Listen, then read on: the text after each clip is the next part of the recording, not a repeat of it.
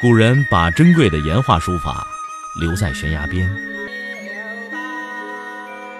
我把时间打磨成碎片，留在你的耳边。拿铁磨牙时刻。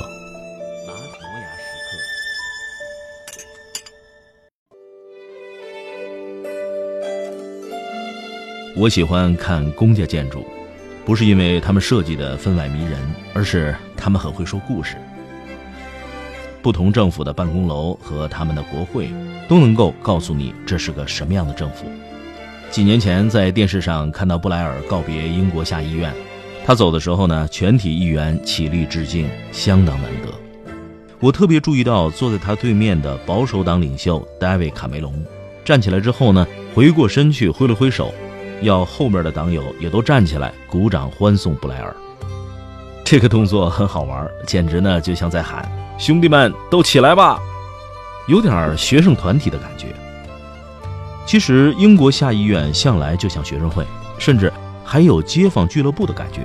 虽然大家谈的都是国家大事，而且发言的时候呢也都照着会议的常规，但总是声响不断。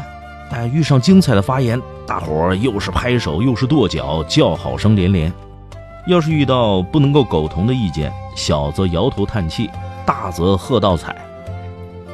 这么活泼的互动气氛是怎么来的呢？我怀疑它的建筑一定起了些作用。世界上大概很少有比英国更加寒碜的国会议事堂了。明明是战后才重新修建的，可就偏偏坐不下全体的议员，而且呢。除了最靠近中央的那两行之外，大家都没有桌子，连文件都不知道往哪放。更奇怪的是，包括首相在内，议员们竟没有一个有独立座椅，全部都像学校运动场一样排排坐长凳。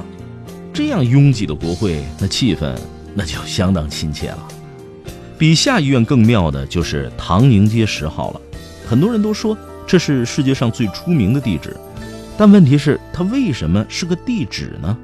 想想看，你像白宫、中南海、凡尔赛宫、克里姆林宫，全世界有哪一个大国的领导人的官邸是有地址的呢？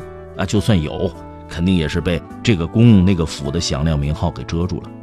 只有英国首相办公居住的地方不叫首相府，却以地址著称，就像个民宅。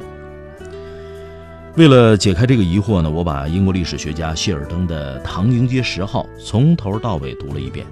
虽然找不到明确的答案，但起码有点眉目了。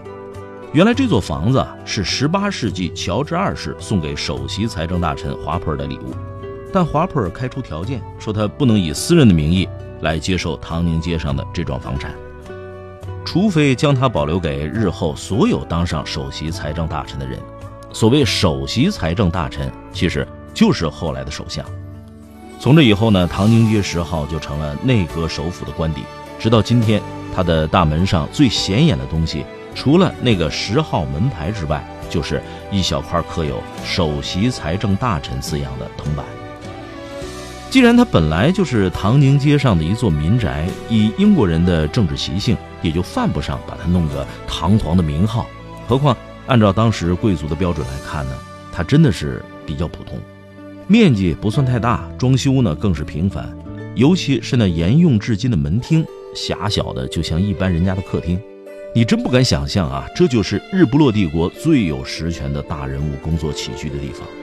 就算后来英国没落了，好歹也算是八国集团成员吧，难怪我们有那么多镇级政府争先恐后的建白宫。却从来没有听说有地方要盖唐宁街十号的。由于唐宁街十号太过寒酸，所以呢，一直到二十世纪初叶，许多有钱的首相都宁愿继续待在自己家里，只把唐宁街十号当做个办公厅。比如打败了拿破仑的名将威尔逊败相之后，他就一天也没有进去住过。但是第一任工党首相麦当劳就不同了，对于平民出身的他来说，这简直就是豪宅了。一九二四年，他搬进来的时候呢，很头痛，因为他没有钱添置家具去填满整幢楼。结果呢，要托他的妹妹趁百货市场大减价的时候，用五十英镑去买齐床单之类的细软。按照规定，公家可不管你首相自己住用的家私电器。不单如此，首相晚上如果想请个厨子来几道好菜和家人享受享受，那也得像去餐馆一样另外付费。因为唐宁街十号的厨师受聘于国家，只负责必要的公务午餐、茶点和国宴，他并不是首相能够任意指使的私人仆役。所以呢，在唐宁街十号的历史上，多数首相搬出去的时候，要比搬进来的时候更穷。说到搬，也没有别的国家比英国更加残忍。卸任的首相呢，那就得实时迁出，好让新首相立刻入住。有的时候急起来，甚至要一两天内清空所有的家当。这种狼狈景象，那就可想而知了。有人说这是为了恪守华普尔以来的传统，但也有人怀疑这是做戏，为了向世人炫耀英国民主精神的光荣。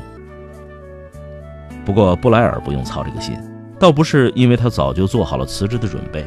而是因为他一开始就和 Brown 商量好了，他一家人呢住进比较宽敞的唐宁街十一号财相官邸，相对狭小的十号楼二楼则交给了做首相梦做了十年的 Brown，所以这位新首相根本连家都不用搬了。